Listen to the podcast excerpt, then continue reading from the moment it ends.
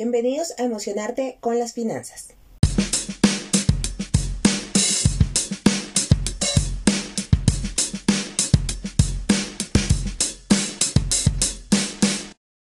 Hola, hola. Antes de iniciar este episodio les quiero decir gracias.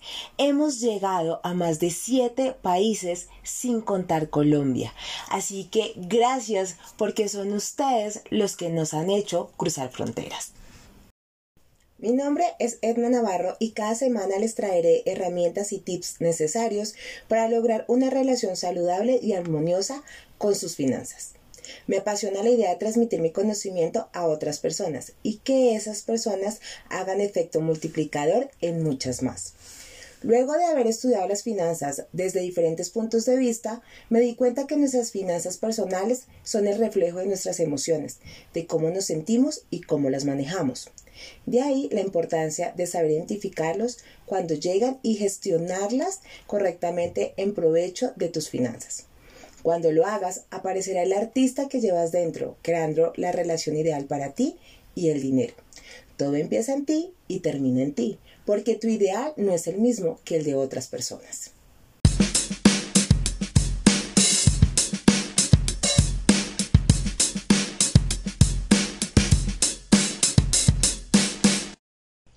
Tener prosperidad, éxito en nuestras vidas, lograr una tranquilidad financiera o hasta llegar a tener una independencia financiera es algo que retunda en nuestras cabezas. Las personas exitosas tienen en común que siempre quieren superarse a sí mismos. Cada día buscan ser una versión mejorada de las personas que fueron ayer. Y esto los impulsa a creer y crear nuevas versiones de nuestros negocios, nuestras vidas, hábitos, personalidades y pues claramente de nuestras finanzas. A veces pensamos que para lograr nuestra independencia financiera, sí o sí o sí es única y exclusivamente construir una riqueza, o tener más dinero, o simplemente hacer mil, mil cosas tradicionales, como un trabajo de ocho horas diarias con el mismo salario fijo. Esto es la peor manera de conseguirlo, pues aunque te esfuerces mucho, trabajes mucho, pues siempre tendrás el mismo dinero en el bolsillo.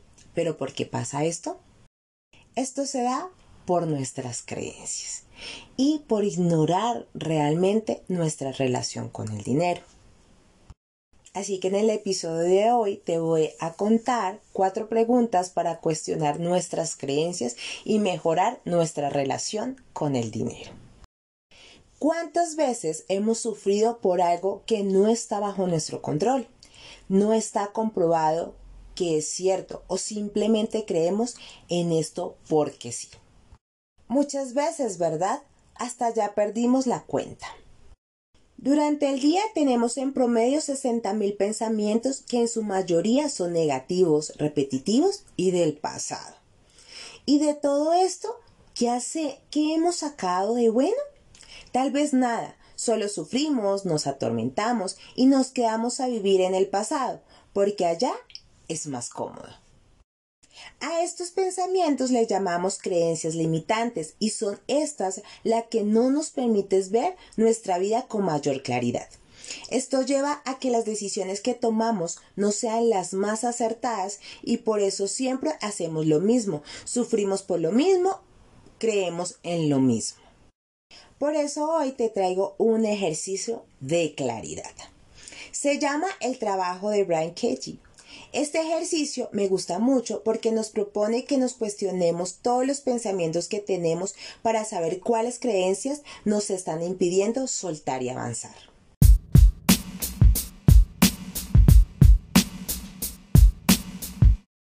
Para iniciar tomaremos uno de nuestros pensamientos más frecuentes. ¿Lo tienes? Luego nos haremos estas cuatro preguntas. Primero, ¿es verdad no demos por hecho algo, preguntémonos primero si esto es verdad. 2. ¿Puedes absolutamente saber que esto es verdad? ¿Estamos 100% seguros de esto es verdad?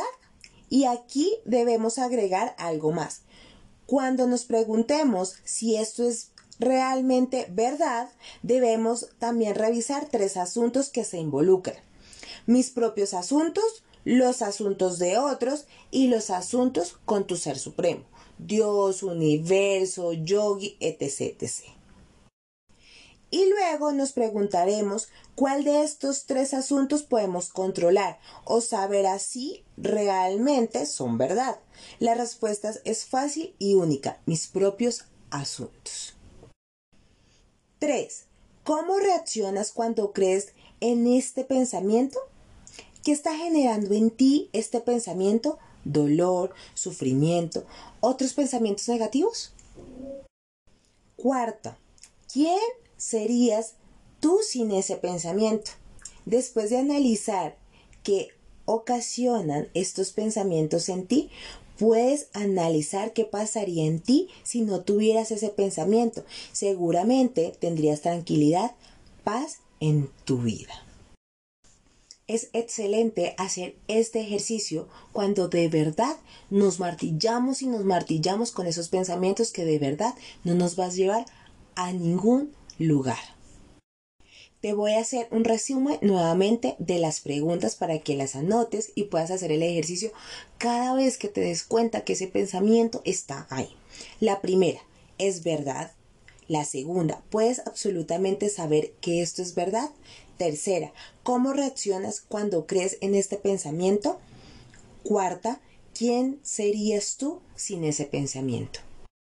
Vamos, artista, trabaja en ti y tus pensamientos y trabaja a diario con esa relación con el dinero.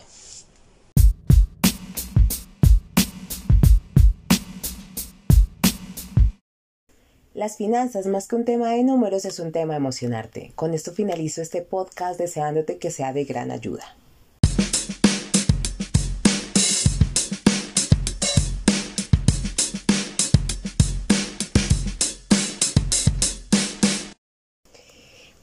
Ciberabrazo desde este medio y nos vemos en el siguiente episodio.